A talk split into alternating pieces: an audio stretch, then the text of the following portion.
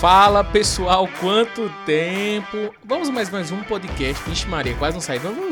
Vamos, para mais um podcast. Momento babaca. Faz um tempinho que eu não gravo. E antes de qualquer coisa, queria agradecer a minha queridíssima donzela, Darlene, pois a ideia de gravar esse vídeo foi totalmente dela. Esse vídeo não, esse vídeo, ó. Vai, youtuber. Ah, ok, deixa o like. Gravar esse podcast foi da minha queridíssima donzela, né? Pois a gente estávamos a conversar, né, como sempre, nas filosofias da vida. E ela me perguntou sobre o Rei Midas, né? O que é esse negócio? Aí eu fui explicar o que era o Rei Midas, mas por que você não grava um podcast sobre isso? E como eu sempre associo mitologia gregas, né? E contos gregos, sim, sou apaixonado, fazer o quê? Com o desenvolvimento pessoal e voltada sempre para o desenvolvimento humano profissional, então trago para vocês hoje o nosso conto, o Rei Midas. Então vamos nessa para a nossa aventura. Musiquinha nova, tá vendo, rapaz? A pressão tá grande. Para entender um pouco sobre a nossa história do Rei Midas, eu quero que você entenda que nós agora estamos partindo para a Frígia. A nossa história vai se passar lá. O rei de Frígia havia morrido e precisava-se de alguém para né, assumir o trono. Só que quem ia fazer isso? O povo em desespero correu para o oráculo. O oráculo disse uma profecia que o próximo rei de Frígia chegaria em uma carruagem. E o que aconteceu? Nesse, nesse enrolado todo, chegou né, o famoso Górdio e, e sua família, né, e sua, sua esposa e seu filho no local. Quem era esse Górdio? Quem é esse pessoal? O filho de Górdio é Midas. Minto, Midas não estava com ele ainda, né? Quando ia chegando, as ideias. Só que o que acontece aqui em questão? Górdio ele é um excelente rei, né? Governa muito bem, entre aspas, excelente, né? A palavra excelente para, para rei é complicado, né? Mas enfim, o seu mandato chega ao fim, ele morre e quem sucede o trono é o seu filho Midas. E Midas é muito rico, né? Midas ele consegue comprar um quilo de carne e abastecer o tanque de gasolina completo, né? Ele tem muito dinheiro. Até que então, Sileno. Sileno, quem é Sileno? Sileno é um sátiro que andava com Dionísio, Dionísio, o famoso deus do vinho. Sileno gostava de tomar umas, né? Ipioca, é, caipirinha, era brama, escola, ele misturava tudo, sabe? Sileno bebia muito. Sileno, pra quem não sabe o que é um sátiro, imagina um homem bode. Acho que fica mais fácil imaginarem a situação. Sileno tinha tomado uns porre, né? Ele tinha ido para as festas, né? Foi pro Lollapalooza, né? Ficou muito doido. E aí ele foi encontrado na praça, né? Perdido e embriagado, né? E os camponeses levaram até o rei Midas. Ó, oh, rei Midas, olha o que a gente encontrou. Midas, ao ver Sileno, ele fala: Rapaz, é, é o, é o chifrudo que anda com Dionísio. E tratou ele muito bem, né? Pois Sileno era conhecido por suas, é, suas gaiatezas, né? O bicho ele aprontava umas e outras. Como também Sileno, fantasticamente como era Sileno ele era muito próximo de Dionísio. Então o que foi que Midas pensou? Não, vou cuidar de Sileno e depois eu levo para Dionísio. E ele cuidou muito bem de Sileno até então, né? Se passa aí, né? Você vai ver seis, sete, passou um tempo. Ele levou Sileno até Dionísio. Falou: Ó, oh, Dionísio, encontrei o chifrudo do teu amigo aí, o bode. E Dionísio ficou muito feliz. Pô, cara, valeu. É...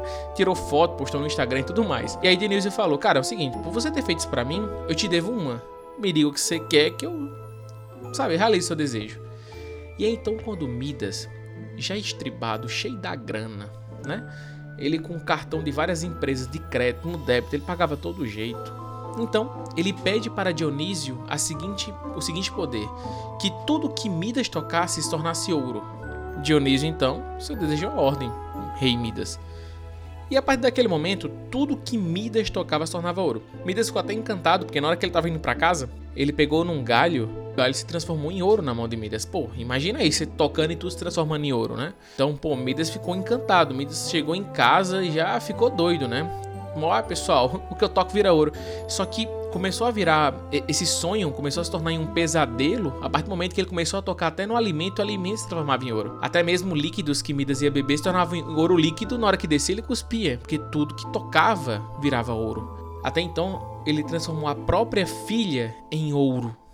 Né? Ele tocou na filha, a filha virou né, uma estátua de ouro, né?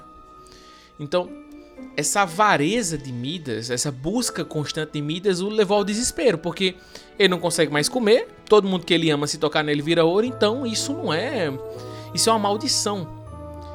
A avareza, essa busca constante, ela é uma maldição, né? Midas desesperado se ajoelhou e falou, né? levantou a mão para o céu e disse: Dionísio parrou me acuda, macho. Pelo amor de Deus.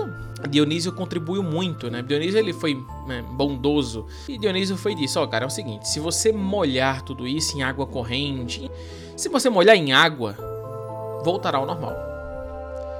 Ele não contou conversa e também a maldição dele ia ser quebrada. Ele não contou conversa. A primeira coisa que ele fez foi despejar a filha dele, né, no, em água corrente no rio, para que voltasse ao normal. E as outras coisas também, né?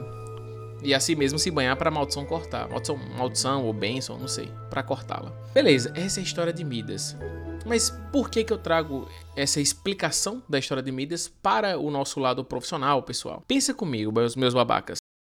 Quantos de nós não estamos numa busca constante por dinheiro de forma maluca? Você vê esses cursos que são vendidos, essas coisinhas, né, que a galera adora vender hoje em dia. Ó, você ganha dinheiro assim, olha só uma roleta que você ganha dinheiro, não sei o que, não sei o que. Trabalha enquanto eles dormem né? Essa loucura absurda, você acaba desenvolvendo problemas psíquicos, até mesmo passando a vida inteira longe da família. E quando você não a família vai embora e você nem sequer aproveitou estar perto com a família. É um pouco de Midas isso, sabe?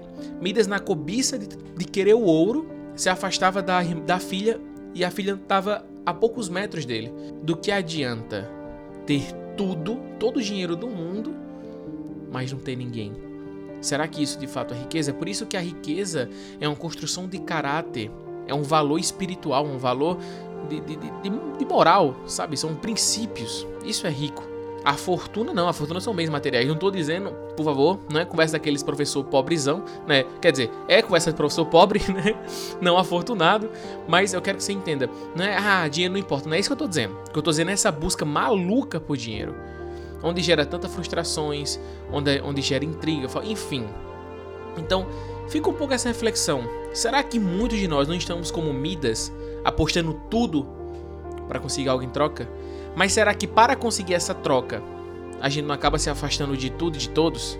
Bem, isso é com você. Cuidado com a avareza, pois ela não só vai consumir o seu tempo, como também você mesmo deixa seu like, compartilha se possível, é, manda para seus amigos. E essa é a história do rei Midas. Não se permita ficar cego pela avareza de Midas. Dinheiro, lógico é importante, pagar as contas é preciso, pô, deixa de loucura. É preciso pagar as contas, mas não se permita cegar-se por isso. E até mais. Beijo, usem álcool em gel, pandemia continua. E é isso. Tem mais alguma coisa? Bem, se tiver, não lembro. Fui! Beijo, meus babacas.